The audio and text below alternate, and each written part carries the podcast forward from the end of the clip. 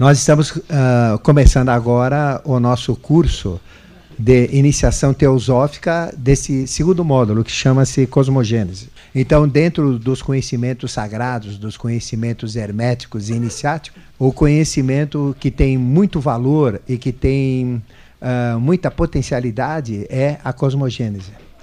É um conhecimento uh, um pouco difícil, né? mas não difícil porque ele é difícil uh, como matéria. É porque, para entender a realidade desse conhecimento que chama cosmogênese, a gente vai ter que despertar capacidades e dons interiores. Mas, mas é justamente esse conhecimento que permite fazer com que essas capacidades, esses dons sejam acordados é isso? ou despertados. Então, se eu, for, se eu for esperar, não é isso, despertar essa capacidade para ter esse entendimento, possivelmente eu nunca vou estudar cosmogênese. Mas é a própria cosmogênese que vai despertar a condição para entender a própria cosmogênese, não é? Certo? Então nós podemos dizer que é um dos conhecimentos mais sagrados, mais profundos e de maior uh, ganho de consciência que nós podemos ter. Nós podemos também falar que a cosmogênese ela potencializa as nossas capacidades mentais. Ela transforma realmente o ser humano. E a gente tem uma vantagem, nós vamos entender o que é Deus. Porque hoje as religiões não conseguem explicar o que é Deus. Né? Existem os ateus, existem os à existem pessoas que se dizem é, entendidos em Deus, mas na realidade nem sabe sequer o que é Deus. Né? Veja, o conceito religioso de Deus é muito fraco, é muito pobre, não é? E a gente nem sequer sabe o que é Deus. Então, uh, esse curso Cosmogênese, dentro da iniciação, ele é considerado o classe A, né? O mais importante e o mais significante de todos. Mas todos são importantes, lógico, né? Mas pelo fato de nos colocar em contato com Deus, na dimensão do que é Deus, né? É, isso já valoriza tudo. Então, por isso que é a matéria mais difícil de se dar. É a matéria mais difícil de ter instrutores. Então, instrutor de cosmogênese são pouquíssimos que existem na face da Terra. Eu acho que a gente pode contar com os dedos dos pés e das mãos e olhe lá, né? Porque é um conhecimento muito fechado, muito hermético. E as pessoas conseguem dar cosmogênese não na amplitude total, mas sempre parcial. E a cosmogênese, ela é, nunca é dada uh, no seu escopo, não é? Na, no seu conjunto, na sua abrangência total. São sempre aspectos da cosmogênese. E isso, então, dificulta o entendimento total. Nós vamos passar para vocês o conhecimento integral da cosmogênese, né? E vocês vão entender só que vai acontecer uma coisa com vocês, eu já aviso agora, já. Vocês não vão conseguir uh, falar aquilo que vocês vão aprender, mas vai ficar dentro de vocês. Vocês vão saber que vocês entenderam. Mas se alguém perguntar, me fale, vai ser difícil vocês falarem. Mas vocês vão entender. Mas é aí que está o segredo, porque é isso que vai proporcionar né, o despertar dessas capacidades. Por exemplo, se vocês lerem o tomo 1 da Doutrina Secreta, que fala das instâncias de Dzian. Doutrina Secreta é um livro sagrado escrito por Helena Petrovna Blavatsky. Foi inspirado diretamente, não é, por Moria, por uh, Kutumi, principalmente Mori Kutumi, que foram os mestres de Helena Petrovna Blavatsky, e passaram esse conhecimento é, para ela. E ela escreveu esse conhecimento na linguagem que ela entendia muito bem, e ela escreveu, só que ninguém entende a doutrina secreta. Até hoje eu não achei uma pessoa que leu a doutrina secreta e falou: não, peguei de ponta a ponta, rabo a rabo, a coisa foi baba, né? foi fácil, entendi tudo. Realmente não. Por quê? Porque a gente não entende com mental concreto, mas a gente entende com mental que chama abstrato ou mental uh, superior. Né? Mas é importante acordar, cutucar esse mental superior, porque é esse mental superior que é a maneira mais fácil e mais rápida que o nosso mestre interior fala com a gente. Então, o que é a vantagem de estudar a cosmogênese? É nos colocar em contato com o espiritual. E a gente começa a entender coisas que o ser humano não entende, que o entendimento profano nunca vai conseguir chegar. Então, é um conhecimento, vamos dizer, mais sagrado dentro da iniciação, chama-se cosmogênese. Porque é a própria criação do universo inteiro. Né? Imagina você entender a criação do universo. Nós, com a nossa limitação humana. Né? É uma coisa realmente fantástica. É uma coisa maravilhosa. Né? Então, os aspectos gerais desse curso de cosmogênese uh, vão ser esses. Primeiro, ampliar a nossa consciência permitir o despertar desse mental abstrato, desse mental superior, não é? para que a gente possa entender coisas inexplicáveis, não é isso, pela ciência, mas a gente entende. Agora é difícil querer explicar aquilo que nós entendemos, vai ser difícil mesmo. Então imagine a dificuldade que as pessoas têm de ensinar cosmogênese para falar, não é? Mas uh, todo o tempo que, que eu já dei de aulas de cosmogênese, a gente aprendeu muito né, sobre o processo de como passar esse conhecimento para vocês. E vamos ter sucesso, lógico. Né? Bom, agora vamos dar avisos referentes a este curso. Né? Esse curso tem 16 aulas. Eu ainda não estou passando os dias das aulas, porque até o término, que vai acontecer no dia 16, né? 16 de dezembro, vocês vão ver que tem mais sábados do que aulas. Né? Uh, isso uh, é devido a alguma atividade adicional que a gente tem, viagem, por exemplo. Né? Então, alguma, quando a gente estiver viajando, não pode estar em dois locais ao mesmo tempo. Por isso que a gente já previu isso daí. Nós vamos avisar com antecedência para vocês. Então, temos uma viagem programada para o Egito, né? Então, nesse período que a gente está lá, não pode estar aqui, né? Então, por isso que uh, a gente vai passar a programação para vocês, né? Bom, tudo o que eu falar da cosmogênese está diretamente conectado, vinculado com a antropogênese, que é um outro curso que nós daremos amanhã. Também com uh, o desenvolvimento de dons e capacidades superiores do ser humano, que daremos amanhã também. Hoje nós já demos o primeiro módulo, que são os conceitos uh, primordiais ou básicos uh, da iniciação teosófica, não é? Então, são conhecimentos importantíssimos, também está vinculado. Ou seja, não existe qualquer diferença entre os conhecimentos em si. Eles, eles apenas são agrupados por tipos de uh, conhecimentos específicos.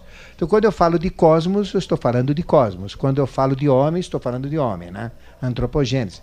Quando eu falo de uh, regras, leis gerais da iniciação, é um outro segmento. Quando eu falo de potencialização do ser humano, já é um outro procedimento mais específico, né? Mas tudo está vinculado. Durante os nossos cursos, vocês vão receber, não é, uh, o resumo das aulas, é? para terem esses registros. Uh, nós teremos também muitos esquemas aqui, porque a gente, eh, eu pensei muito de como passar esses entendimentos. Então tem esquemas que são meus, né? São, não tem no mundo inteiro, são pessoais onde eu passei horas e horas, dias e dias, noites e noites para desenvolver esses esquemas, coisas que eu via, mas as palavras não conseguiam expressar, né? Então os esquemas uh, mostram. Então Kung Fu Tse, o Confúcio dizia que um desenho vale mais do que mil palavras, mas então esses esquemas vão estar disponibilizados para vocês. Todo esquema que eu puder fazer, tudo que eu puder trazer, como vídeo também, como a informação ou como apostila vai estar disponível. Né? Então a ideia é não uh, esconder nada, mas dar tudo e disponibilizar tudo para vocês. Então esse roteiro faz parte de cada aula. Né? Mas independentemente disso, podem ter apostilas, podem ter esquemas, podem ter outras coisas. E estas outras coisas vão estar disponíveis a custo de, de xerox, né? a custo de cópia. Aí vocês vão ter à vontade né? em, em, em cima disso. Né? Bom, vamos dar agora uma visão geral do programa, não é? Que a gente vai ter. Né? Vocês têm uma lista que eu deixei disponível na entrada, uh, onde tem os tópicos do programa. O que são tópicos do programa? São apenas algumas partes daquilo que a gente vai passar para vocês.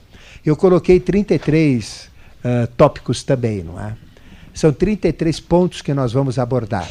Esse está lá na entrada quando faz a inscrição lá, né? Mas não precisa pegar agora, pode pegar na saída, né? Então são uh, 33 tópicos. Então nós vamos dar os conceitos do que é, é cosmogênese, da criação dos universos, né? Que isso tudo é muito importante. Então o que, que é cosmos? Cosmos é o universo e gênese é a criação. Então nós vamos falar da criação do universo.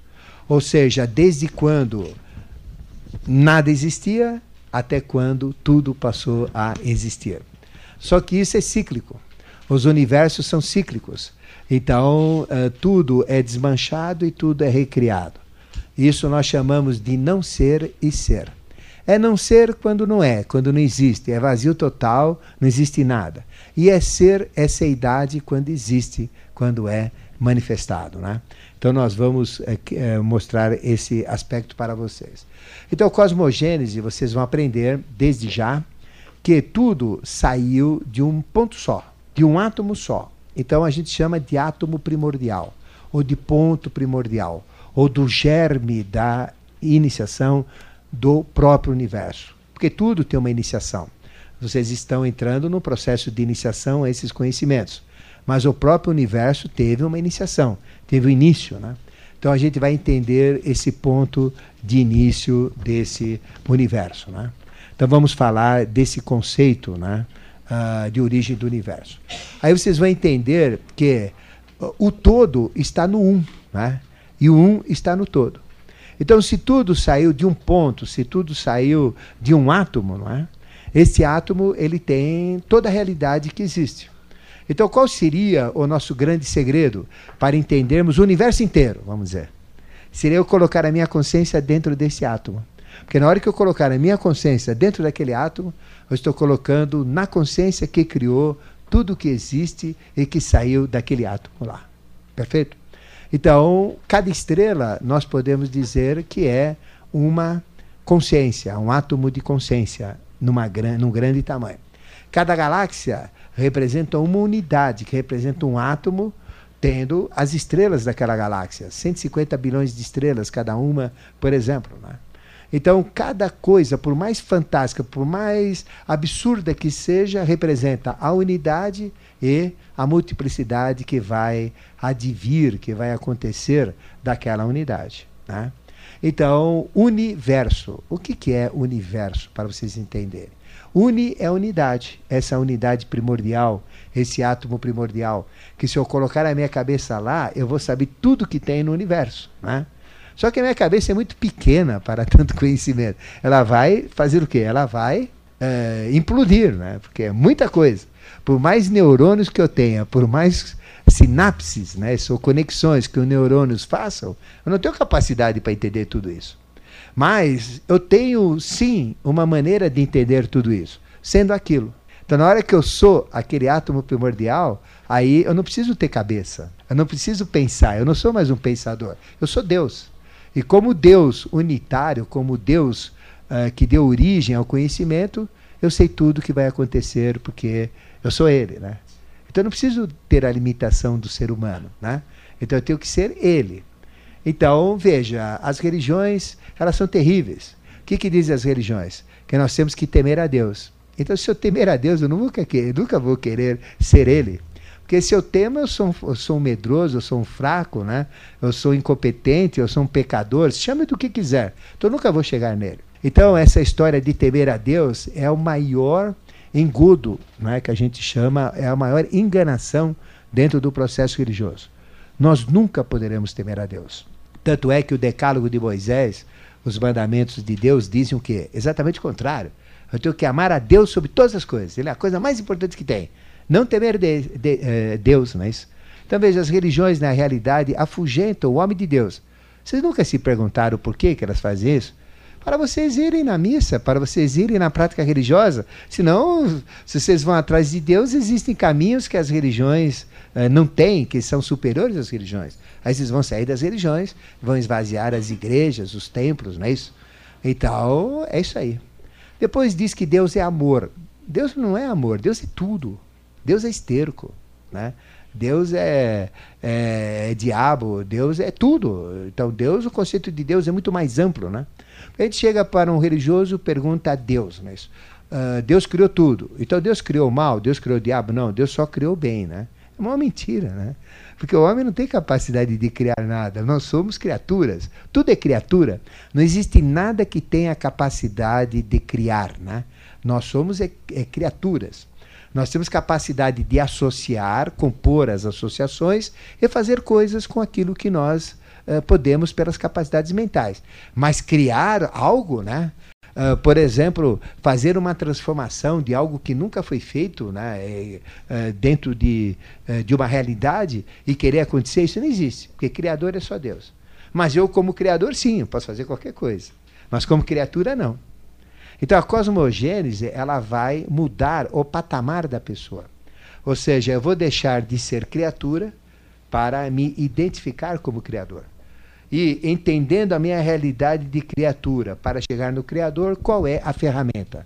Qual é o instrumental? É exatamente a cosmogênese. Né? Então a cosmogênese é a, é a gênese ou criação do cosmos. E o que, que ela ensina? Tudo. Por isso que é a parte mais essencial, porque tudo surgiu de um átomo só. Então, tudo que existe veio né, do início da criação. E, é, e, e, e, tem esse átomo primordial. E esse átomo primordial, não é? veja como Deus é fantástico. Então, o que, que é o universo que eu estava explicando para vocês? Uni é a unidade, é esse verso, esse átomo primordial. E o que, que é verso? É tudo que existe que é oriundo, que saiu que foi gerado através desse átomo primordial. Aí vocês vão entender o que é o universo, né? É o verso do Uno. Agora, o que é esse Uno? É o Deus Uno, é o Deus na primeira manifestação como átomo primordial, como essência da vida, como germe dos universos, como ponto inicial dos universos. Ficou é claro? Até religiões eh, que vêm do africanismo, como a Umbanda, significa a mesma coisa. Um banda. É a mesma coisa que o universo, né? Um é exatamente Deus, nesse aspecto unitário, e banda é o outro lado de Deus, ou seja, o verso de Deus. Mas, agora, eu, que, o que, que eu sou então? Eu não sou Deus. Eu sou o verso de Deus. Mas eu vim de Deus. Então, eu, como verso de Deus, eu posso chegar a Deus como unidade. Não com a mente, porque a mente é limitada, mas por identificação. Então, na hora que eu me identifico com Deus, eu sou Deus. Na hora que me identifico com aquele átomo primordial, eu sou átomo primordial. Na hora que eu me identifico com o planeta Terra, eu sou a Terra. Na hora que me identifico com o Sol, eu sou o Sol. Na hora que eu me identifico com a minha galáxia G, eu sou a galáxia G. Na hora que me identifico com qualquer galáxia que seja, eu sou aquela galáxia também. Então, qual é o processo de ganho de conhecimento, de consciência da cosmogênese? É um processo de identificação. O que, é identificação? É ser como, né? Então eu não preciso pensar para me identificar, né? Eu tenho que ser como. Então eu tenho que ser ele. Então na hora que eu quero ser né, algo maior, que eu quero ser um, um ser espiritual, isso vai acontecer automaticamente, né? Então, a cosmogênese é a criação do cosmos, tudo parte de um átomo primordial que representa a unidade, e essa unidade, ela tem todo o conhecimento que dá toda a evolução, dando o quê? Uh, 150 bilhões de galáxias. Existem 150 bilhões de galáxias.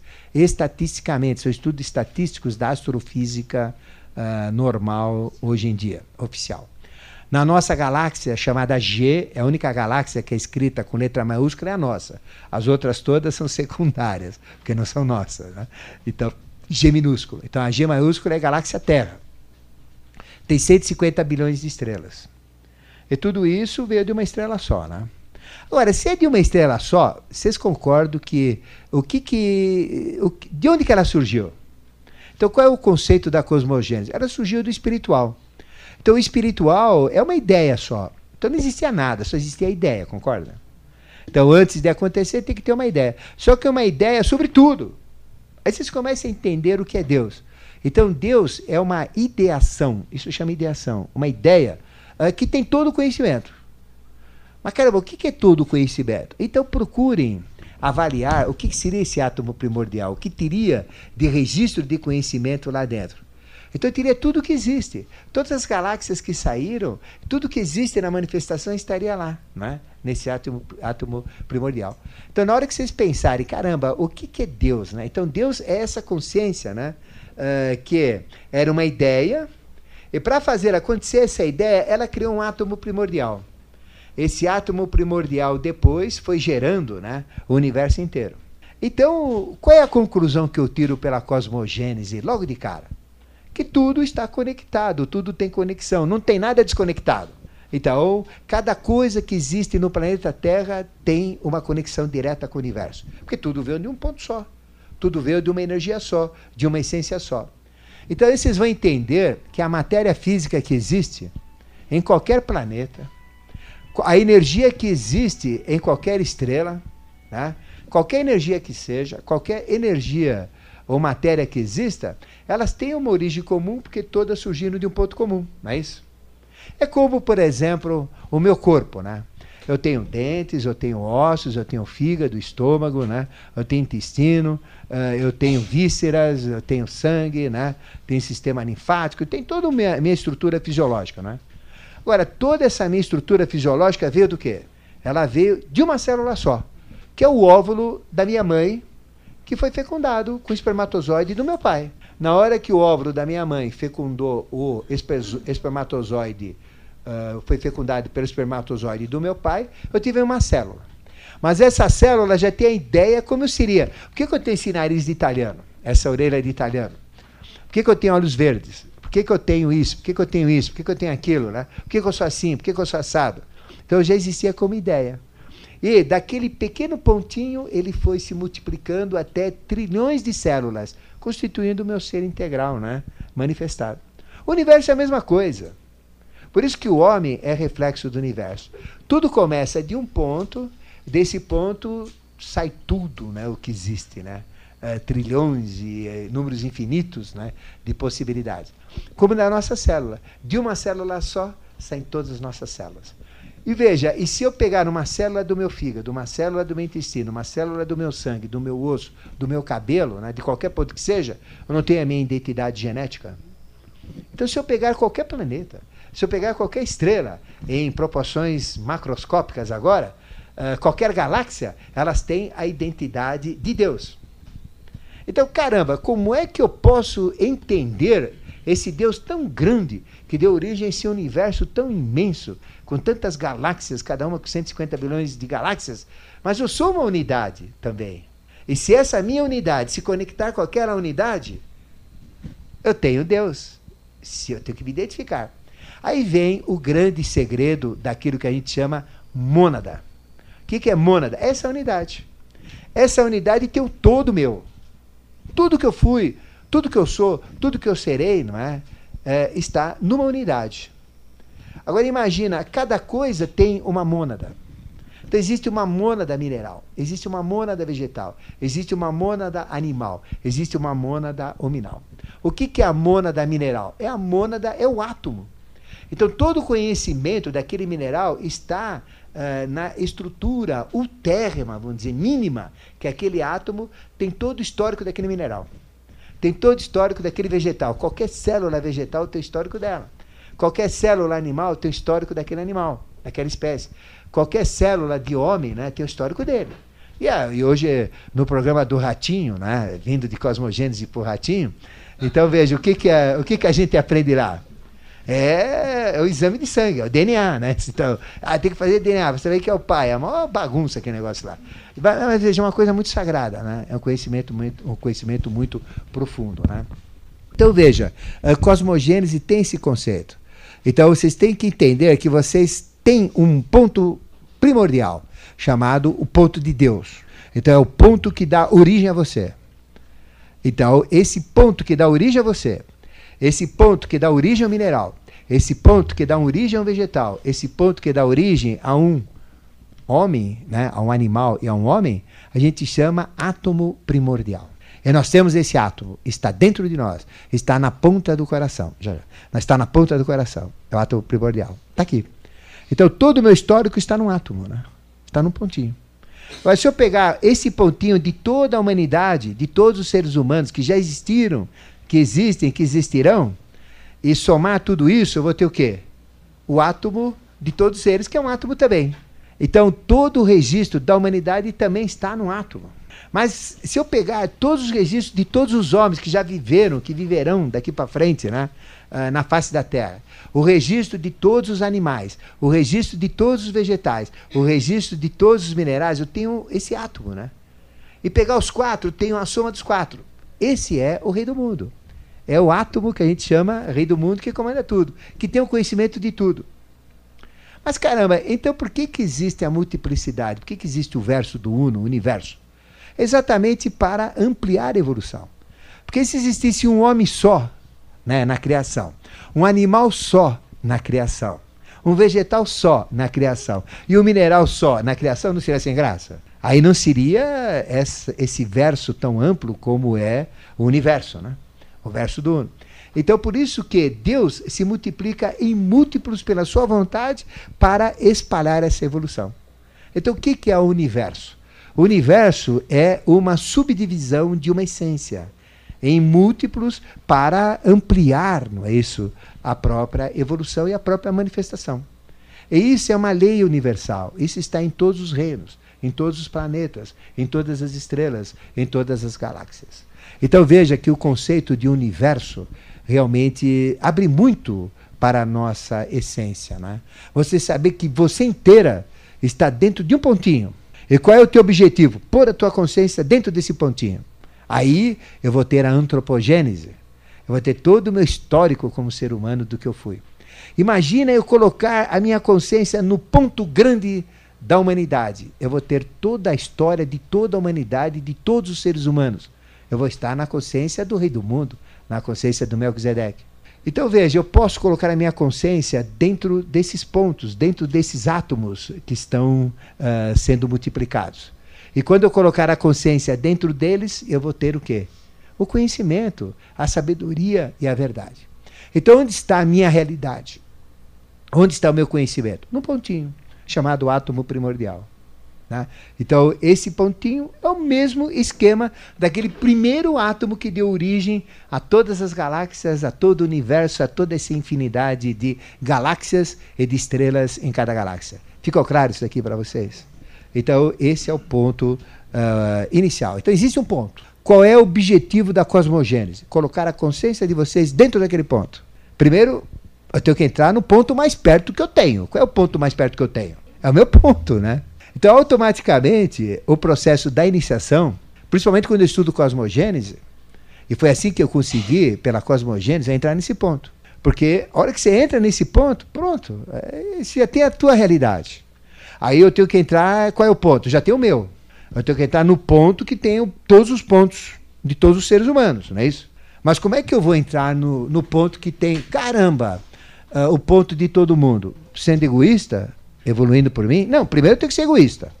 Eu não chego a Deus se eu não sou egoísta. Então, primeiro eu tenho que entrar no meu ponto, ter cuidado do meu ponto. Eu tenho que amar o meu Deus, que sou eu mesmo, dentro de mim. Então, eu tenho que esquecer os deuses externos. Eu tenho que ir atrás do meu Deus interno. O meu superior, né, a minha essência, chama do que quiser. Na hora que eu chegar no meu, que eu estou buscando o meu, é, eu vou achar a minha realidade inteira. Mas veja como Deus é legal, né? Ele permite entender através da cosmogênese e ampliar esse processo. Mas caramba, cada um tem esse ponto, cada um tem que fazer isso. E se eu ajudar as pessoas a acharem o ponto delas mais rápido, será que eu acho o meu mais rápido? Lógico que sim, não é? É uma lei de economia universal, é uma lei de é, validade universal, de interferência universal.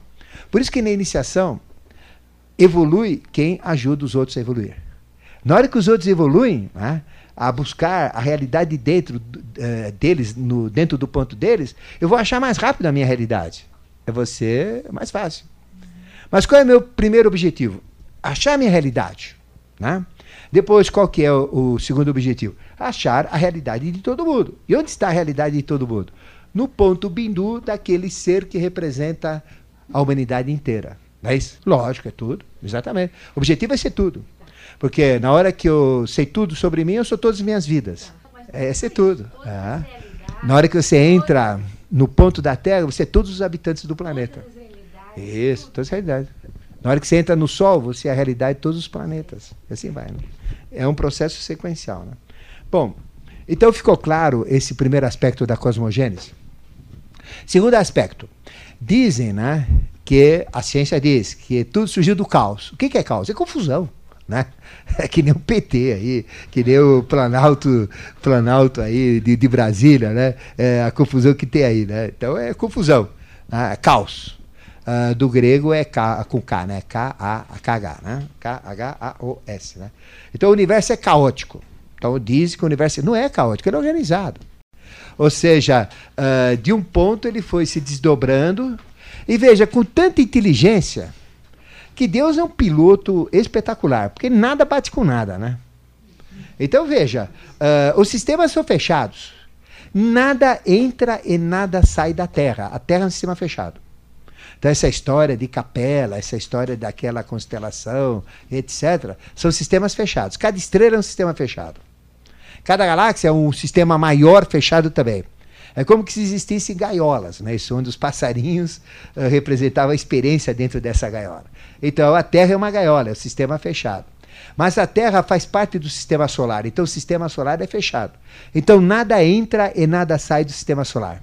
Não tem nada que venha de uma estrela e entre na, dentro do sistema solar. Não existe isso aí. Tudo vem, extraterrestres são seres que não são da Terra, mas são do sistema solar. Mas não são uh, sistemas uh, cósmicos de outras estrelas. Cada estrela é independente, não pode ter. E, e é tão independente que vocês vão ter essas proporções. Eu vou dar para vocês, porque nós vamos dar conhecimentos científicos da astrofísica. Vocês vão ver a distância que existe até a primeira estrela mais perto de nós. É, o homem nunca vai chegar lá. Então, é, Deus já colocou tão longe mas, que é para exatamente manter o sistema fechado. Não tem como chegar lá. Eu só chego lá por identificação, não tem meios físicos para chegar. Não tem mecanismo para chegar naquela estrela. Eu só posso chegar no sistema solar. Toda tecnologia humana só vai permitir chegar a planetas do sistema solar. A outra estrela não tem como. É impossível, não chega. Né? Primeiro, porque demora. Segundo, porque não entra. Bate e vai ser desviada. Né? Entra no vazio. Então não entra. É um sistema fechado. Isso é uma lei cósmica. Então não é um sistema parado. É um sistema fechado. Agora vocês vão entender. A nossa célula é um sistema fechado? É. Célula é, é, quer dizer quarto, né? é um quarto fechado, trancado. Então aquela célula, nada entra naquela célula, né? é um sistema fechado. Agora existe o quê? Um processo de osmose que através da célula existe passagem de uma célula para outra, né? Então existem produtos, alimentos, então aí tem. Mas a célula é um sistema fechado, ela é típica, não é? E quando ela deixa de ser um sistema fechado, aí sim entra o caos, que é o câncer, né? Então, o que é o câncer? É um processo onde essa célula que é fechada deixa de ser fechada. Né? Ela passa a ser aberta, vira o caos, né? incontrolável. E aí gera o que? A destruição. Né? Então, quando o universo está organizado, ele está manifestado. Quando ele está desorganizado, é a destruição do universo. Então, o caos é realmente não caos dentro da cosmogênese. Ele é organizado tudo é organizado. Então não é caótico, ele é inteligente, né? ele é bem organizado. Já colocou as coisas distantes que é para ninguém influenciar. Imagina se para chegar numa estrela mais perto, mais vagabunda, que eu nem vejo né, a olho nu, né, tenho que usar um telescópio, numa velocidade absurda que eu tenho hoje, na máxima velocidade, eu vou demorar, não é isso quanto? Eu vou demorar cento e, 115 mil anos para chegar lá, por exemplo. Depende do, do referencial. Então, veja, quem que vive 115 mil anos? Você conhece alguém que vive 115 mil anos? Não dá, né? Então é uma viagem que uma vida não dá para explicar, né? Então, como é que eu vou uh, fazer uma viagem? Então, eu não posso participar lá, eu não posso entrar lá, eu não posso ter realidade lá, não é isso? Então, não tem como, né? Essa é a mais próxima. Agora imagine a quantidade de estrelas que existem, a distância das estrelas. Agora imagine a distância absurda que existe entre as galáxias ainda, né? De uma galáxia para outra. Agora tem gente aqui que diz que recebe extraterrestres, né? que vem de tal galáxia, da outra galáxia lá, mas quer dizer, é um absurdo. Né? Então é possível ir numa galáxia? É. É possível ir a qualquer estrela? É, mas por identificação. Na hora que eu sou ela, eu estou lá. Enquanto eu não sou ela, eu não estou lá. Agora, para sair daqui da Terra e ir para outro lugar, primeiro eu tenho que ser o quê? A Terra. Senão eu não posso sair da Terra, né? Eu não sou a Terra, então eu tenho que ser a Terra. Primeira coisa, né? Então aí vem este processo da cosmologia. Até aqui está claro, né? Pois não. Material. Material, evolutiva. Isso. Evolutiva. Identidade. Espiritualmente não é fechado, é aberto. Concessionalmente é aberto. Espiritualmente é aberto, materialmente é fechado. É. Senão você não, você não consegue preservar a experiência própria. Né? Então ela é, ela é fechada. Né? Mas você pode migrar ah, pela espiritualidade e pela consciência. A consciência é universal, mas é por identidade com esse processo. Né? Então vou chegar lá. Então se chega, eu já não respondo agora. Né? Bom. Então ficou claro esse primeiro conceito aí da entendimento da cosmogênese? Eu estou seguindo o que eu passei para vocês. Né? Bom, aí a gente está falando apenas do universo visível, né? Então veja, o que é visível é praticamente nada perto do que é invisível. Então existe muito mais coisa invisível do que coisa visível. Então, quando a gente fala de cosmogênese, eu não estou falando só de coisas visíveis, de galáxias, né, de estrelas. Então, existem planetas invisíveis no nosso sistema solar. São, são planetas invisíveis, que eu não vejo, que a ciência não conhece. Não adianta ficar com o telescópio, não adianta mandar sonda, porque não vai pegar nada. Então existem planetas etéricos, existem planetas astrais, existem planetas mentais. Então veja, o mundo invisível que nos cerca é, é, é incrível. Quantos habitantes existem no mundo astral? Muito mais do que habitantes vivos. Então, o mundo astral, né, tem muito mais hotéis, né, deveria ter mais hotel, mais meio de transporte do que tem aqui. Mas é uma outra realidade, né, são outras leis, outras regras.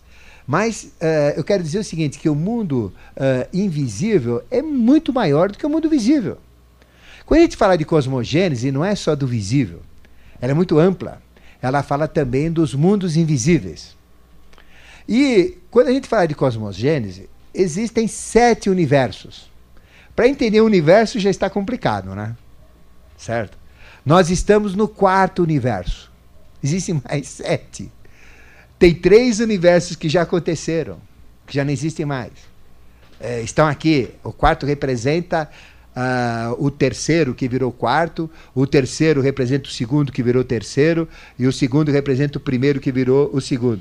Então a Terra tem quatro universos dentro do universo Terra, que foi o primeiro universo o segundo universo e o terceiro universo estão dentro do quarto universo. Então veja, nós temos que viver.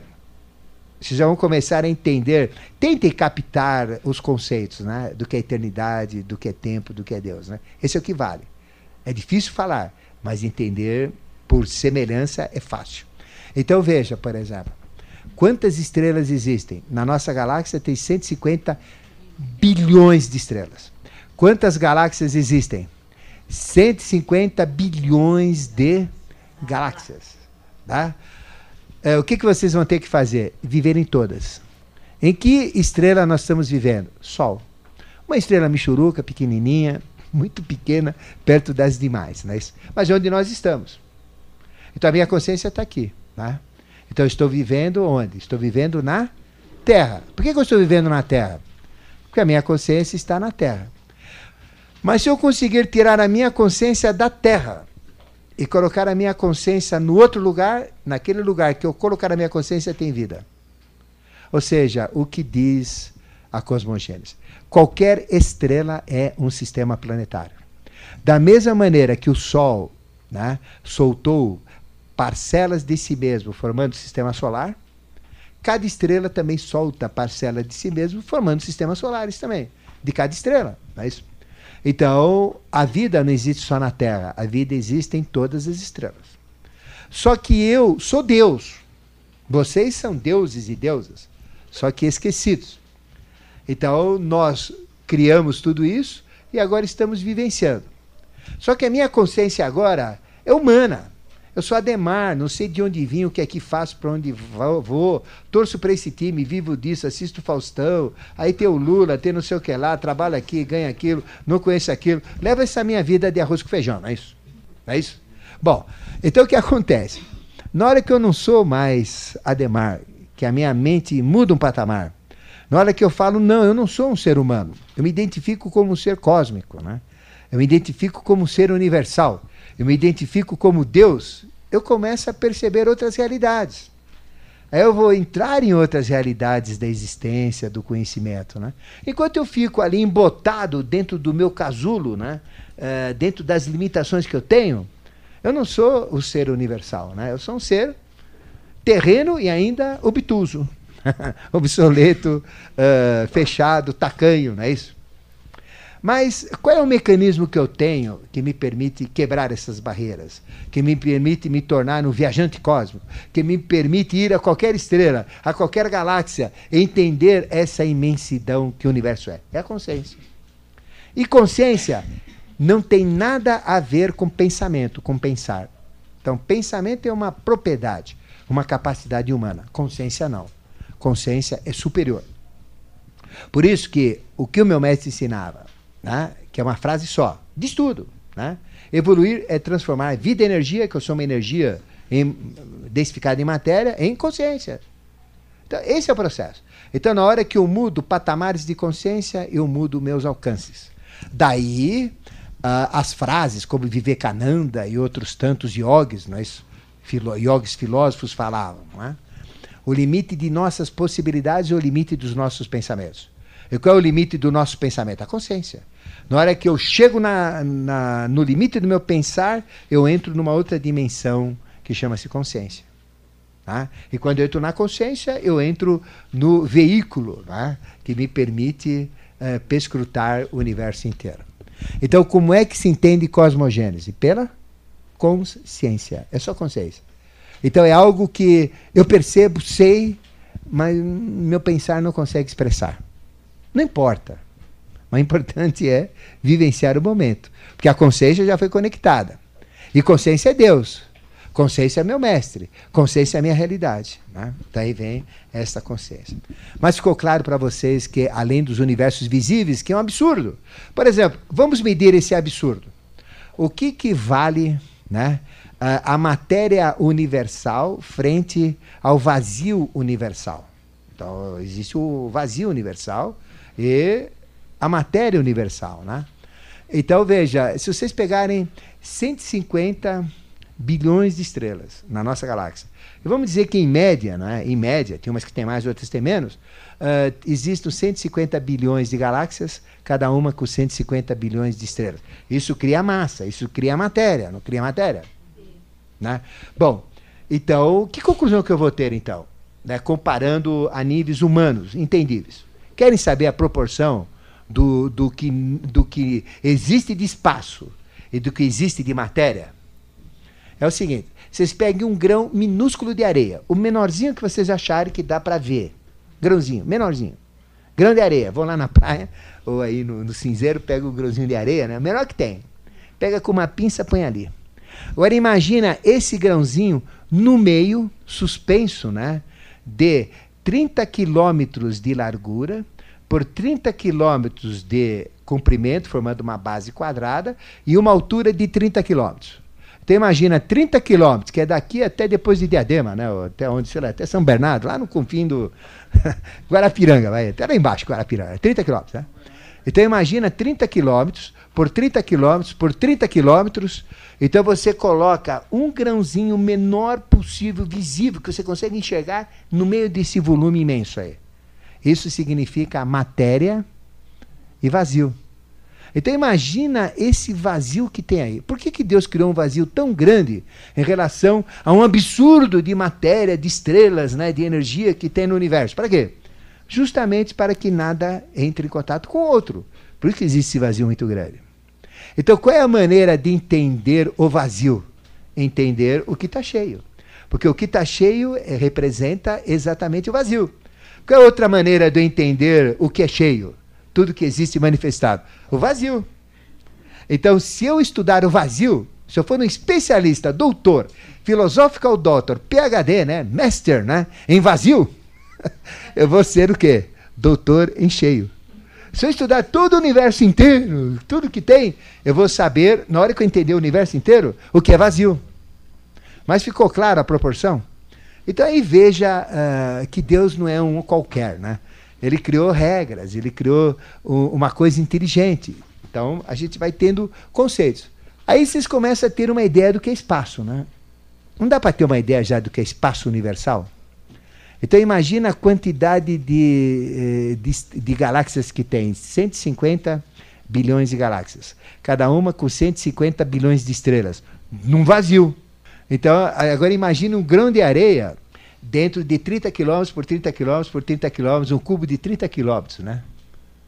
Aí agora eu posso imaginar o universo. Imagina essa quantidade absurda de, de corpos celestes, né? Que representa um grãozinho de areia dentro de um vazio, né? Dessas proporções. Aí eu começo a entender o que, que é espaço cósmico, né? Espaço universal. Ficou claro? Mas caramba, que vantagem eu tenho? Isso é coisa de louco. Não, não é coisa de louco. É, é, é uma coisa que te leva a estados de ser deíficos. Te põe em contato com Deus. Te abre potenciais incríveis. Porque isso nenhum cientista faz. Não tem um cientista no mundo que faz isso. Poucos fazem, né? Você conta, talvez, com os dedos dos pés e das mãos, né? Quem faz isso. Mas os iniciados, todos fazem, né? Por isso que existe a diferença de iniciação, né, dos conhecimentos iniciáticos, dos conhecimentos científicos. Né? Então aí vocês têm uma ideia do vazio e do conhecimento. Aí vocês têm uma ideia do quê? Do espaço também, né? Espaço. Qual é a melhor maneira de chegar a Deus? Entender Deus? É meditar no espaço. É meditar nesse vazio. Já dei a proporção para vocês. Tá? Então imagina um grãozinho de areia, menor possível. Pegue um grãozinho lá, que para vocês é, tá bom, é, esse é cucuinha aqui, tá bom. Agora imagina 30 quilômetros, isso daqui lá. E medita nesse espaço. De repente, naquele estado de meditação, na hora que eu entro no espaço, o espaço entra na minha consciência, a minha consciência vai para o espaço. Eu, porque eu, não tenho capacidade mental de entender isso, né? Não dá para entender. Mas uh, dá para me identificar com isso. Então eu, eu me identifico né, como o, o, a galáxia sendo aquele grãozinho de areia. Aí automaticamente eu já tenho uma dimensão de espaço. É um absurdo, não é um absurdo? A diferença de matéria e de espaço. Então, na hora de meditar em Deus, eu medito em espaço. Então, exercício de casa para vocês, né? É meditar no espaço. Já dei as proporções, já dei as regras. Então, a hora que vocês estiverem tranquilos, né? É lógico, eu tenho que sair, tenho que pegar a criança, tenho que fazer isso, tenho que ir lá, tenho que trabalhar. Não é hora de meditar. Mas numa hora que tiver sossego, medita sobre espaço. Agora, se eu meditar sobre espaço, agora vem a pergunta que ele ia fazer lá embaixo, né? Bom, se eu meditar para o espaço, como que surgiu tudo? De onde que tudo veio? De tudo que veio do nada? Né? Para entender isso que ele, que, que, ele queria, que ele quer perguntar, o que, que eu tenho que ter? Eu tenho uma fase anterior. Então eu já tenho uma ideia do que é espaço. Mas caramba, peraí. O espaço, né? Já existia antes de existir o universo. Não dá, é apenas uma proporção que eu dei para vocês. Mas ele não é limitado, ele é infinito, né? Mas caramba, mas o espaço já existia, né? É, é apenas uma proporção, mas ele não é finito, o espaço é infinito. Aí eu começo a, a não entender, mas eu começo a me identificar com o que é infinito. Eu não vou entender o que é finito. Porque como que com uma mente finita, limitada, eu posso entender algo infinito? É impossível, né? Não dá como, né? É, não tem como. Então, uh, o que, que eu tenho que fazer? Eu tenho que me identificar. Então, veja, aí eu começo a ter uma ideia de infinito, né? Aí eu já sei o que é infinito, né? Eu não, não, não sei falar, mas eu já sinto o que é infinito, me identifico com o infinito, né? Caramba, que coisa! Na hora que eu me identifico com, o infinito, automaticamente vem um outro processo junto, né? Ah, por quê? Uh, o espaço ele já tinha que existir antes de existir o universo, né? Deus é lógico. Ele me deu essa graça da lógica também. Vocês concordam? que antes de existir uh, o universo manifestado já existia o espaço? Então o espaço sempre existe. Porque onde que Deus colocou o universo? Não foi no espaço? Onde colocou, uh, todo esse volume enorme que eu falei, de galáxias e de estrelas, uh, que eu sintetizei como grão de areia, né, em 30 uh, quilômetros cúbicos. Né? Então veja, onde que ele colocou isso? No espaço. Mas caramba, então o espaço sempre existiu. Porque antes de existir, não existia universo. Deus criou o universo e colocou num, num lugar, né, vamos dizer, onde colocou? No espaço. Aí eu vou entender que o espaço já existia antes do universo existir. Então ele é anterior ao universo. E o espaço onde que está? O espaço está agasalhando todo o universo, está no universo, né?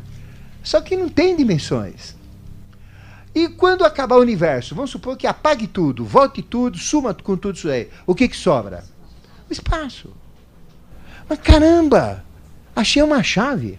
Se eu meditar sobre espaço, o que, que eu vou entender? Eternidade. Então, na hora que eu medito sobre espaço, né, que já existia antes de colocar o universo, essa grandiosidade. O universo está gravitando. Não tem nada pendurando, não tem nenhuma corda, meu Deus do céu. Não tem nada segurando nada. Então veja, aí Einstein disse que o espaço é curvo, que o universo é curvo. Sim, ele é redondo. Por que, que ele é redondo? Caramba, Einstein falou que ele é curvo. Está errado. Einstein uh, ele está perto da verdade, mas não falou a verdade. Na iniciação, o universo é redondo. Mas caramba, como é que é se, ele é redondo uh, e ele não tem limites, não é isso? Aí, caramba, mas, por que, que é redondo? É porque no redondo eu tenho a maior superfície e o maior conteúdo. Então o espaço, pela forma esférica, é, eu entendo isso, que o maior conteúdo, por uma lei de economia, por uma lei de manifestação, né, uh, ele tem que ter o menor espaço. Então qual é a figura geométrica que tem a menor área e que pode ter o maior conteúdo? Vamos fazer uma garrafa para colocar a maior quantidade de líquido e gastar menos material para fazer aquela garrafa. Que forma seria? Esférica. Esférica. Né? Então, caramba, aí eu começo a entender, mas caramba, olha só, uh, o espaço não é redondo. Mas eu sinto lá dentro né, que tem algo a ver com redondo. Né? Por quê? Então Deus não é quadrado, Deus é redondo. Mas, então, caramba, como é que eu vou fazer? Porque tudo gira. Uh, se não fosse para girar, seria quadrado ou cúbico, né? Mas tudo gira, então tudo tem que ser redondo. Né? Não, não tem nada que não seja redondo né, no universo. Aí eu começo a ver que o espaço existia antes do universo existir. Que o universo está dentro do espaço. Que quando o universo acabar, o que, que sobra? O espaço. O que, que eu acabei de ensinar para vocês? Eternidade. Eu já sei o que é eternidade. Eu não sei falar o que é eternidade, não tenho capacidade. Mas eu sinto o que é eternidade. Vocês estão sentindo o que é eternidade? É, é algo que já existia antes, né? Isso que é o espaço. É algo que, dentro dessa eternidade, houve a manifestação dos universos, é, com todas as tri, uh, 150 bilhões de galáxias, cada uma com 150 bilhões de estrelas, dentro desse vazio enorme, não é isso? Né? E depois, quando acabar tudo isso, some tudo isso, desaparece tudo isso, né? o que, que sobra? O vazio, o espaço. Caramba, eu sei o que é eternidade. Na hora que eu medito isso e sinto isso, você tem que sentir. Qual é o segredo? Medita sobre isso. Na hora que você sentir isso, você fica arrepiado dos pés à cabeça. Deus insufla em você. Você sente um estado de felicidade extremizada. É uma, é uma delícia. É, é, é, melhor do que todos os orgasmos que a gente possa ter numa vida, tendo relações sexuais 10 por dia. É mais delicioso do que isso. É um prazer imenso. Porque é um prazer né, é divino, sagrado. Então, é uma sensação deliciosa. Né? É, a pessoa pode, você faz isso para um qualquer, vai dizer que você é louco, que você é louca, né? Mas é uma delícia você entrar dentro dessa realidade, né? Então veja, aí você já sabe o que é eternidade. Sabe o que é espaço, sabe o que é eternidade. Mas, cara, por que, que eu tenho essa sensação de redondo? Já falei, né? Porque a forma esférica é a que tem menor superfície e o maior conteúdo. Então o que, que Deus vai fazer, né? Ele vai usar isso, né? Ele vai colocar um maior conteúdo, maior conhecimento, maior uh, coisa para fazer dentro uh, do menor material possível. Né? Então, por isso que ele é redondo, eu tenho a sensação de redondo. Então, tudo que eu meditar sobre a esfera, tudo que eu meditar sobre uh, a situação esférica, uh, me leva a Deus. Por isso que o símbolo de Deus é um círculo. Por isso, o que eu vou falar para vocês é chocante de maravilhoso. Não existe nada mais esférico, perfeito, perfeitamente esférico do que o Sol. Com toda a tecnologia humana, o homem nunca vai conseguir fazer algo mais esférico do que o Sol. Quando ele determina com aparelhos científicos, nos eclipses, né, que é um momento uh, importante para ver a esfericidade do Sol, ele é perfeito. Então existe um centro, uh, todos os pontos são. O que caracteriza uma esfera? Existe um centro.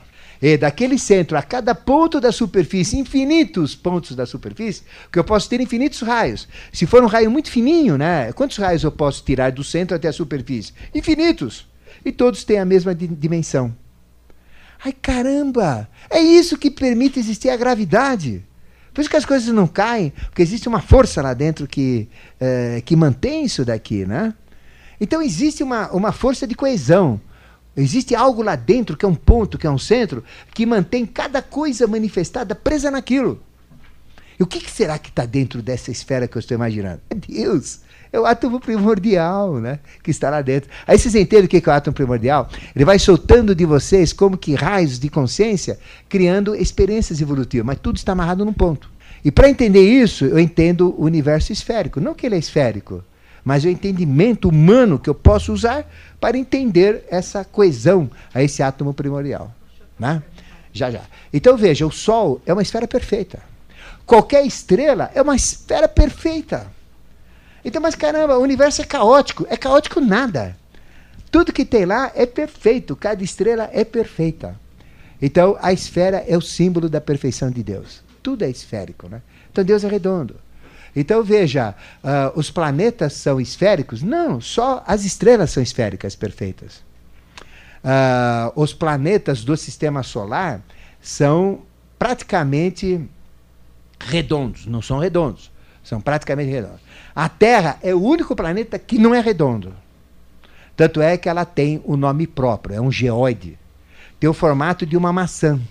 Já viram essas maçãs uh, gorduchinhas? Não aquela angulosa, assim, que tem quatro. Uh, parece que tem, foi amassada com quatro dedos, né? Mas aquela que é esférica, né?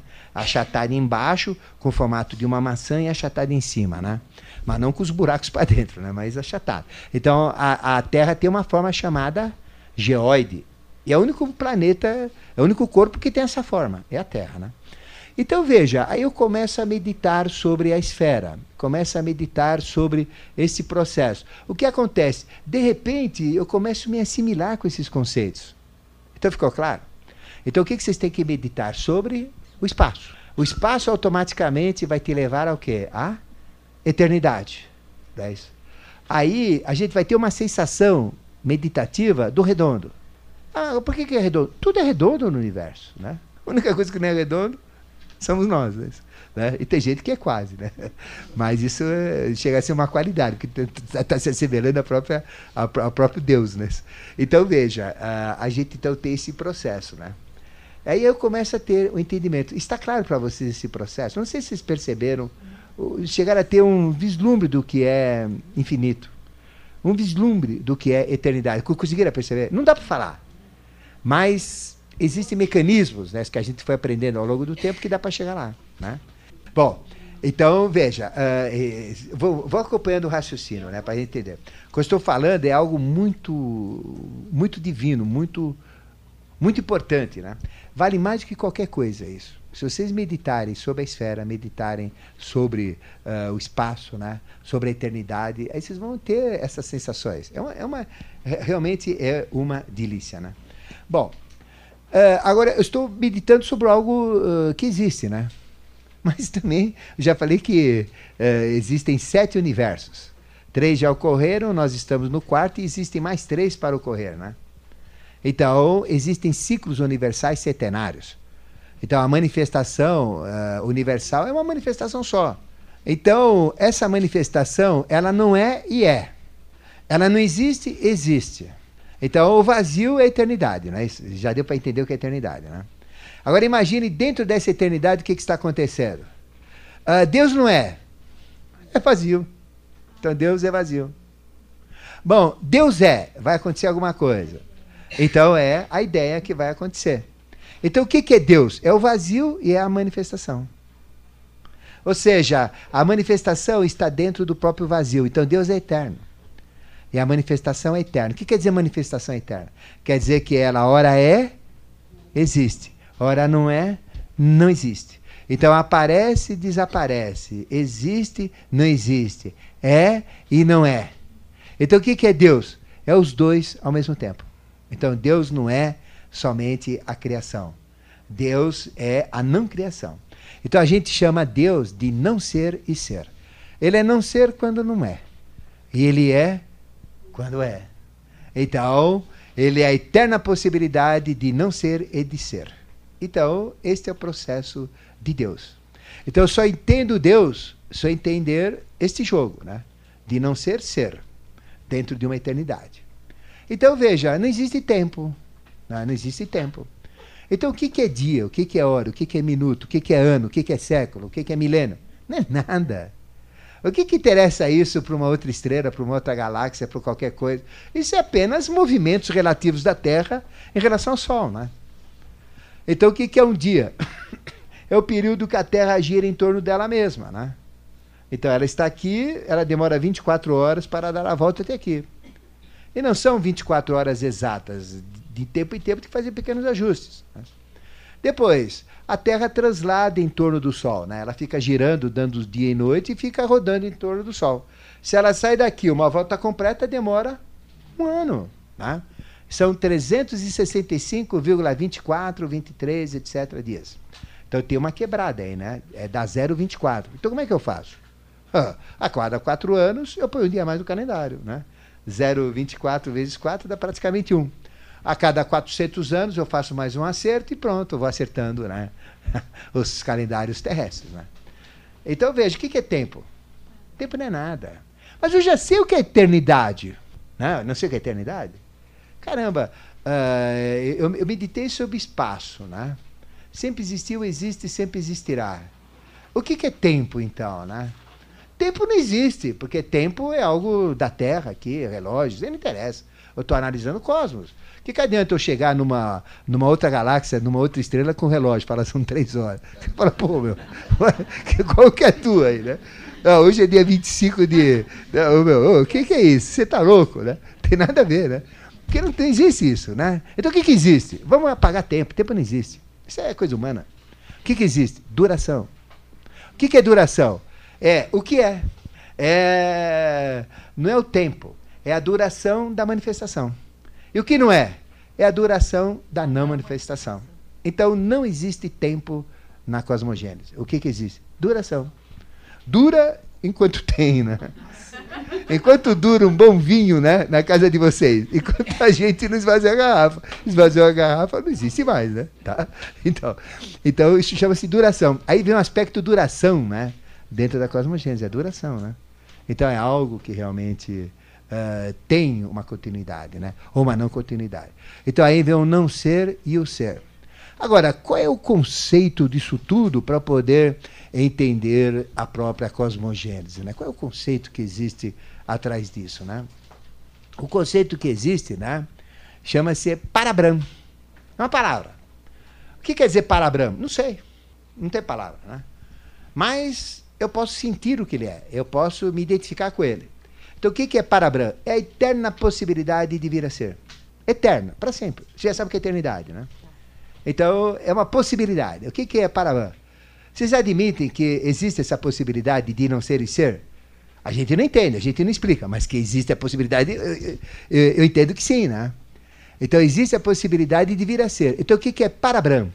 É a eterna possibilidade de vir a ser.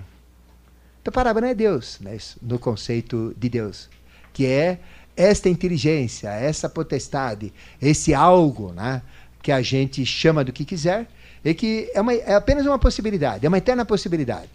Então, na hora que ele se manifesta, existe. Na hora que ele não se manifesta, desmancha. Então, ele cria e desmancha dentro do espaço os universos. Tá? E por que, que ele faz isso? Ele faz isso para quê? Para criar experiências univer universais. Tá? Bom, aí vem Outro conceito né, que a gente coloca aqui, não é, em cima disso daqui, é o conceito, por exemplo, de substância. Então, o que, é substância? Né? Uh, é exatamente isso. Né? Então, o que, é substância? É algo que não existe, né, mas que quando pode existir, ela passa a ser substância. Então, o que é substância? Substância é a eterna possibilidade de vir a ser. Na hora que ela não é, ela não existe, né? Na hora que ela é, ela existe. É a raiz, a origem dos universos, né? E de toda a evolução. É a raiz e a origem dos não universos e de toda a destruição. Então é o princípio que cria tudo, de onde sai tudo, um princípio onde tudo se manifesta, onde tudo acontece, e o princípio onde tudo se recolhe e desaparece. Então é algo que vem, de si mesmo, né? gera uma condição e essa condição evolui dela mesma e depois dela mesma ela se recolhe e não existe mais. Quando ela se manifesta, é. Quando ela não se manifesta, não é. Sendo os dois ao mesmo tempo. Então ela é a não manifestação e é a manifestação. Então o que, que é Deus? É o não ser e o ser. Deus é o vazio e o manifestado. Por que, que existe o vazio tão grande em cima uh, do manifestado tão pequeno, na proporção de um grão de areia para 30 metros cúbicos de vazio? Por quê? Porque o manifestado é concentrado. O manifestado é algo né, compactado, algo materializado. É uma energia que assumiu matéria. E o man, não, man, não manifestado não tem essa compactação toda. Né? Então, veja, então, para ter algo criado, eu preciso ter algo não criado. Para ter algo, para ter o tudo, que é o universo, eu preciso ter o nada. Então, é impossível ter o tudo se eu não tenho nada. Porque o nada é a origem do tudo. O tudo né, é a, o fim do o, o, retorno para o nada. Então, nada gera o tudo, tudo gera o nada. Né? Então, nada e tudo representa substância. Então, substância é nada. É simplesmente nada que existe e é o tudo que existe, sendo os dois ao mesmo tempo. Como substância, ela se manifesta sendo tudo. Aí ela evolui, etc. E quando ela passa a ser nada, não existe mais. Então ela existe quando se manifesta, não existe quando não se manifesta. Aí eu medito sobre a existência. Então, o que é existência? Existência é a manifestação? Sim. Né? E a manifestação é a existência? É. Porque ele existe, só que não está manifestado. Ele existe como não manifestado. Mas, cara, que coisa louca. Quer dizer, ele não está manifestado e existe, mas eu não vejo. Não, está manifestado, mas ele existe. Porque se ele não existir, ele não pode surgir, né? não pode se manifestar. Então ele existe. Só que ele existe né? como ideia. Agora, quando ele passa a acontecer, é realização. É ideia, é realização, exatamente. Né? Então, não ser, ser. Aí vocês vão entender agora a coisa mais engraçada que o cientista não entende: buraco negro. O que é um buraco negro? Né? O buraco negro é o nada concentrado que deu origem a uma estrela, a uma galáxia, uma supernova. Só isso. O que é o buraco negro? É um buraco, que a ciência diz. Mas é um buraco que atrai tudo. Quer dizer, lá é, é uma força oposta do que existe. Então, um buraco negro, dentro dos conhecimentos ocultos, né, é, é algo né, é, onde tiraram algo. E esse algo o que, que é? A estrela. Então, além das estrelas, o que, que eu tenho? O oposto dela. O que, que é o oposto dela? Nesse vazio? Os buracos negros. Cada estrela tem um buraco negro. Cada galáxia tem um buraco negro. Então, quantos buracos negros existem? Exatamente igual ao número de estrelas. Porque é, o buraco negro, negro é o que uh, saiu né, do não ser e que passou a ser a estrela. Quando a estrela apagar, Apagou, né? Apagou. Então o que, que ela vai ser? Vai ser? Vai voltar para o buraco negro, o preencher, que é o não ser. Então buraco negro o que, que é? É o não ser do ser que é a estrela. Quando a estrela apaga, some, desaparece, desintegra, some tudo, o que, que ela é? É o preenchimento do buraco negro. Quantos buracos negros podem ser feitos?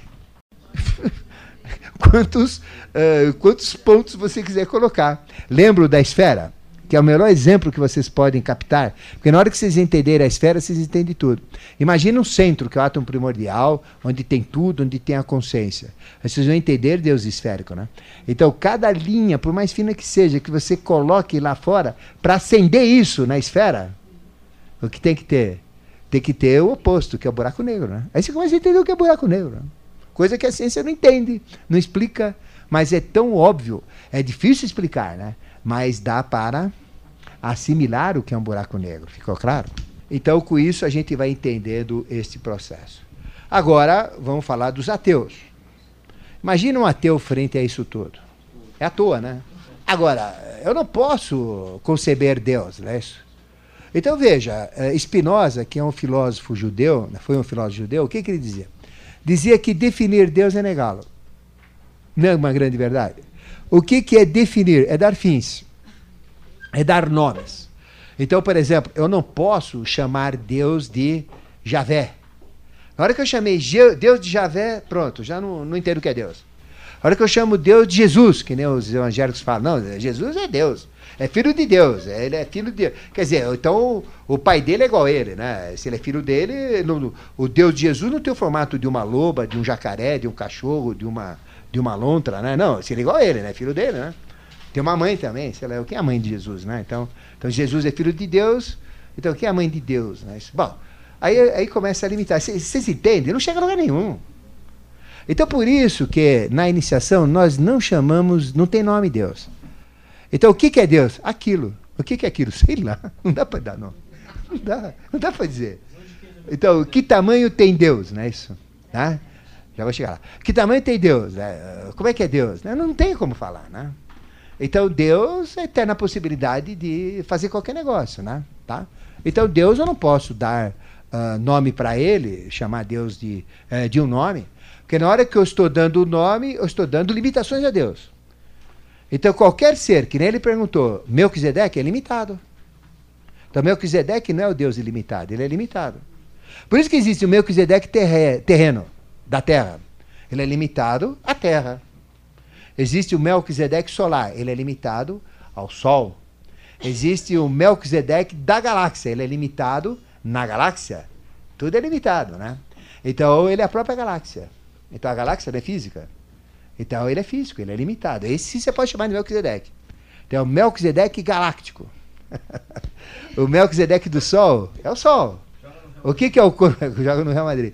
O, qual é o corpo né, do, de Melquisedeque solar? É o Sol.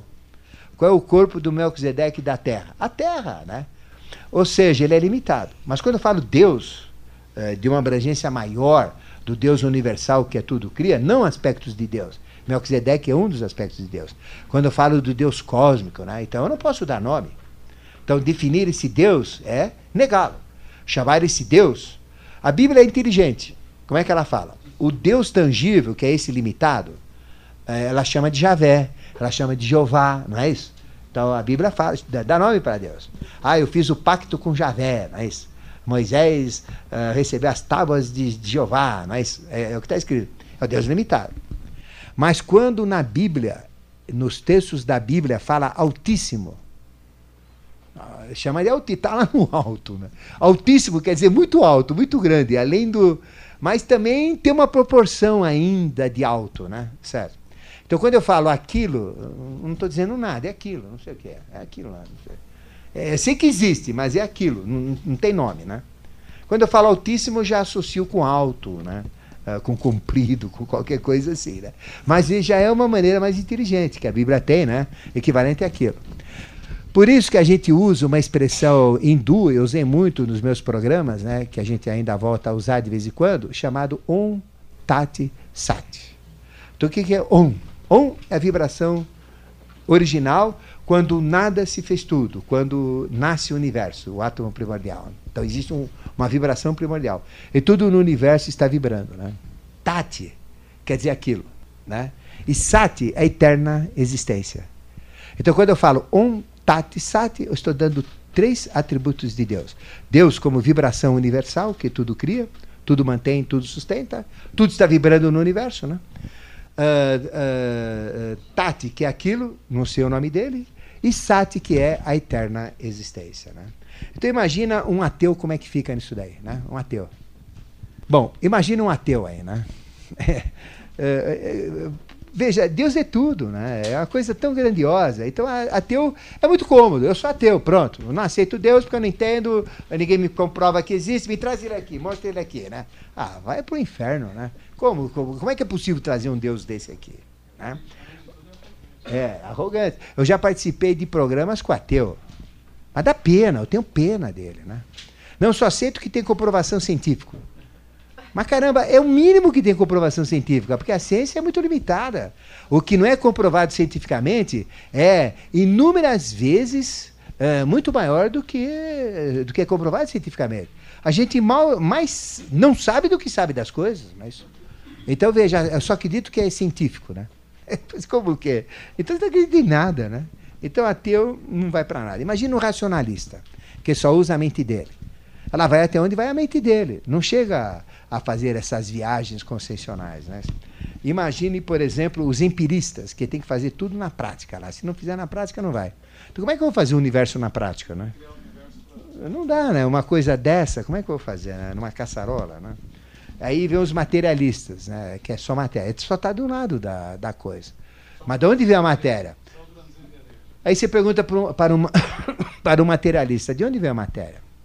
Para um iniciado, né, que conhece conhecimentos de cosmogênese, ele sabe de onde vem a matéria. Né? Ela vem do não ser que passa a ser. Uh, o meio onde isso acontece se chama substância. A consciência chama parabram. Eu sei o que, que não existe tempo, que existe duração. Eu sei o que é eternidade, eu sei o que é o espaço. Eu entendo o que é espaço, que já existia antes do universo, depois do universo vai continuar, eu sei o que é eternidade. Eu, eu não tenho palavras para dizer a eternidade é isso, né? Mas eu sinto que é. Eu, eu, eu, eu me identifico com ela. Né? Então é importante se identificar. Né? Então, veja, não leva a nada né, é, ser, é ser isso daí. Mas o conhecimento iniciático, sim. Né? Então, os conhecimentos iniciáticos são absurdamente maiores do que os conhecimentos científicos e profanos. Não tem nem comparação. Então, o que a gente ensina, o que existe, é muito pouco, é praticamente nada do que existe dos conhecimentos da verdade. Então, imagina a realidade da Terra. Imagina que cada mineral tem uma capacidade. O homem eh, pesquisou urânio né, e fez a bomba atômica. Então imagina o que se pode fazer com cada tipo de elemento, cada tipo de material, com cada tipo de planta. Ela não nasce por acaso, mas que planta esquisita que é essa? Vai na Amazônia, tem tantas plantas, todas elas têm uma finalidade, todas elas têm uma missão que a gente vai entender, né? Uh, mais para frente, quando a gente for falando de cosmogênese. Isso vai ficar muito claro para vocês, né? Então veja. Outra maneira de chegar a Deus, qual que seria, né? O que, que Deus criou primeiro, segundo todas as tradições? A luz. Então, caramba, luz. O que é manifestado tem luz, né? Todas as estrelas têm luz. Buraco negro é não luz, não tem luz, né? Isso que é o contrário, né?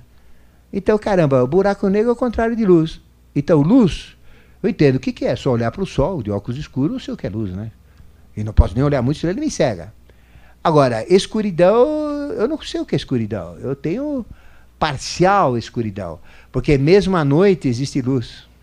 Porque nós vivemos no mundo da luz. Então não existe escuridão. Então eu não sei o que é escuridão. Nunca vi escuridão. Eu nunca vi o que é um buraco negro. Está dentro do buraco negro, né? Então qualquer coisa que se aproxime de um buraco negro é sugado por ele. Porque é, saiu tudo dele, então ele fica chupando tudo. E aquilo que está fora está amarrado. E isso que está manifestado volta para lá. Então veja, o buraco negro é o contrário da luz. Mas caramba, existe luz e não luz. Mas eu não sei o que é não luz. Né? Eu não sei o que é escuridão. Escuridão não é apagar a luz. Escuridão não é ficar à noite. Porque tem luz, o universo continua, né? Tem a luz das estrelas, continua a luz. Onde tiver uma estrela no céu tem luz. Eu não sei o que é escuridão. Nem sei o que é escuridão. Agora, caramba, eu vou meditar sobre a escuridão. O que é escuridão total? Hum, não tem nada. Então o que, eu vou fazer? Eu vou buscar o estado de escuridão. Aí vem a meditação, vocês vão entender o que é meditação. Aí na hora que eu entro no estado de escuridão total, onde eu me apago e, e não vejo a luz, eu tenho essa capacidade, né? De me identificar com a escuridão. Eu não entendo o que é escuridão, porque uh, não tem ninguém né, uh, na face da Terra que viu a escuridão. Porque não existe escuridão, né? A escuridão é não ser. Mas na hora que eu medito, na hora que eu consigo entender uh, por identificação no que é escuridão, que não existe, porque tudo que tem é, é, da dimensão da luz, né? Então não existe. E mesmo no escuro é luz. Mas se eu conseguir entrar nessa escuridão, meditar sobre essa escuridão, sabe o que eu vou achar? Luz lá dentro. Então eu entro no buraco negro. Quando eu entro no buraco negro, eu entro no não ser. Eu entro na ideia. Uma coisa maravilhosa, uma experiência fantástica. Eu entro num túnel, numa outra velocidade assim, dentro de um buraco negro. E aí eu me expando assim, é como se eu implodisse, né? E aí eu volto de lá, né, como se eu fosse uma estrela de conhecimento. Então, se eu entrar no buraco negro do nosso Sol, eu sei tudo sobre o Sol. Porque ele veio de lá. É a origem dele, é a mãe dele. A mãe dele é esse buraco negro. A gente não nasce de um buraco? O Sol também nasce de um buraco. É, é, faz parte, né? Então é o buraco de onde a gente nasce, é o buraco negro do Sol, né? E não, é, e, e não é negro lá dentro? Não é escuro total lá dentro? Ou tem luz lá dentro, né? Lá é buraco negro mesmo. Lá é muito espiritual. Por isso que na, dentro do útero materno é o lugar de mais luz. Por isso que toda, toda criança é pura. Toda criança é inocente, toda criança. O pai pode ser o maior bandido da penitenciária, a mulher a maior prostituta, vagabunda, drogada do mundo, a maior sem vergonha do mundo, né? O filho é puro, porque ele veio da escuridão. Né? Ele veio de um buraco negro. Né? Então veja, o que acontece útero de uma mulher acontece dentro do cosmos. É coisa linda, é maravilhosa. Né? Então veja, aí eu começo a entender luz e não luz. Mas não luz não é a nossa escuridão. Vocês têm que entrar na não luz real. É, é, não existe nada, não existe universo nenhum, não existe estrela nenhuma, apagou tudo. Então eu não posso ver nada. Concorda? Não existe nada. Então, quando eu vejo uma escuridão, sem nenhum pensamento, sem nenhum sentimento, sem nenhuma emoção, sem nada, não vejo nada, é, negritude total, uh, coisa que eu nunca vi, que eu, que eu tenho que ir atrás dessa escuridão, né? né? Mas ela existe dentro de nós, porque nós vemos ela. Eu entro na minha realidade. Né? Essa vem a meditação, aí ele solta tudo, aí vem. Aí abre-se abre os arquivos. Né? E aí vem a ciência quântica, né?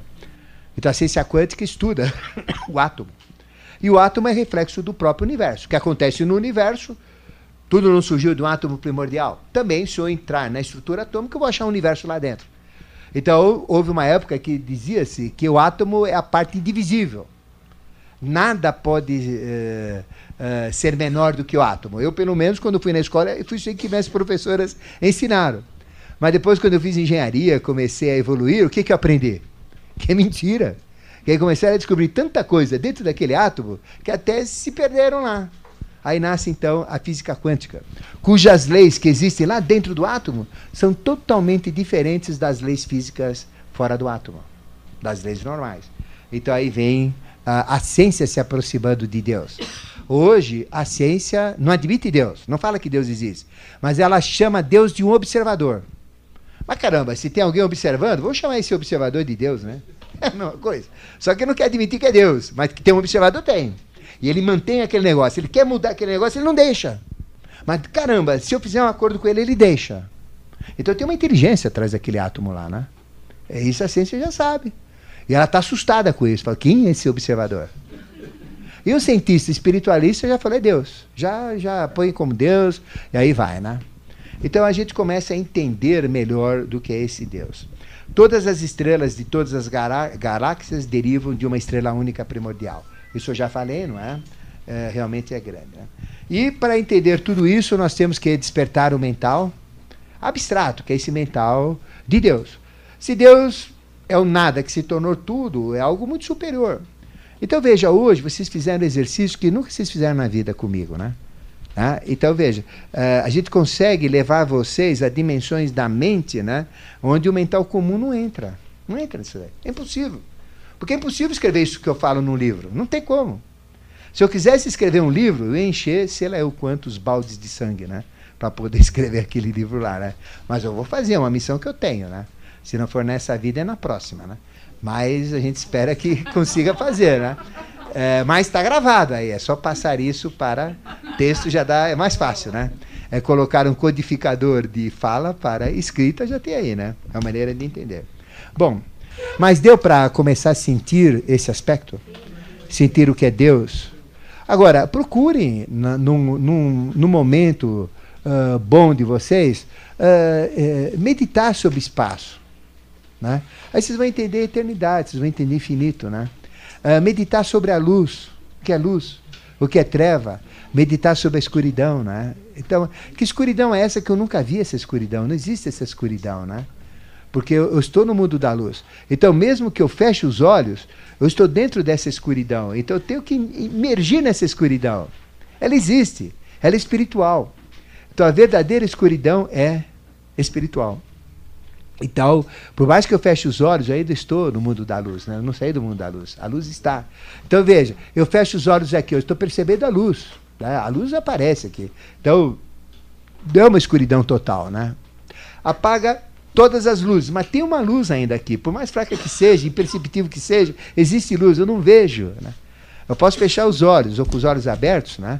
Uh, eu não vou ver a escuridão. Mas na hora que eu entro na escuridão, olha, vocês dão um pulo na cadeira. A hora que eu sei o que é escuridão, a luz vem na hora. Porque a luz é origem. Tem a origem dela na escuridão. A hora que eu entro no vazio, eu entro na manifestação. Então eu sei a manifestação. Viver o conhecimento. Então na hora que eu entro no vazio, eu me encho né, de plenitude de conhecimento. Na hora que eu entro na escuridão, eu entro na luz. É automático. É o oposto. Né?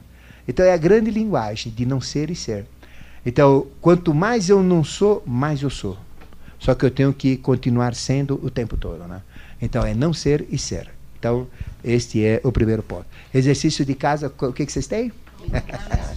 Meditar no espaço, meditar na luz, meditar na escuridão. Né? O que, que Deus criou primeiro? Como é que era esse espaço, eh, esse, esse ponto primordial, esse átomo primordial? Do que, que era? A luz. Porque Deus criou primeiro a luz. Então, de onde veio? Das trevas. Então, o não ser, o não existir era um uma escuridão. Aí a escuridão me leva a não ser. Aí o buraco negro é o que faltou e o que saiu dele é a luz. Então eu entendo que que o buraco negro é a raiz da luz, né? Ou seja, das trevas vem a luz. Não é assim que Deus falou?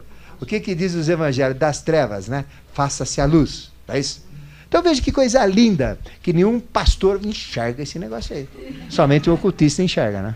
Não tem, mas está escrito lá. Só que o pessoal das trevas faz a luz, da treva. Treva, treva é diabo, treva é Satanás. De Satanás veio Deus, né? Sei lá eu, aí veio os achismos, né?